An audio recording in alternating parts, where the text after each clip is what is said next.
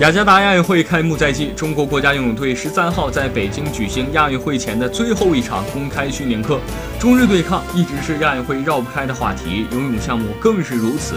上升势头明显的日本游泳队无疑会在亚运游泳赛场给中国队施加巨大压力。所以，即使日本队为了两年后东京奥运会很早就开始做准备，且上升势头明显，中国游泳队仍有信心在亚运会赛场与之有很好的对决。中国游泳队领队程浩表示，自布达佩斯世锦赛后，中国游泳队还未参加过国际性大赛，但运动员此间训练刻苦。亚运会面对上升势头明显的日本队，中国游泳队有信心与之有很好的对决，力争取得优异成绩。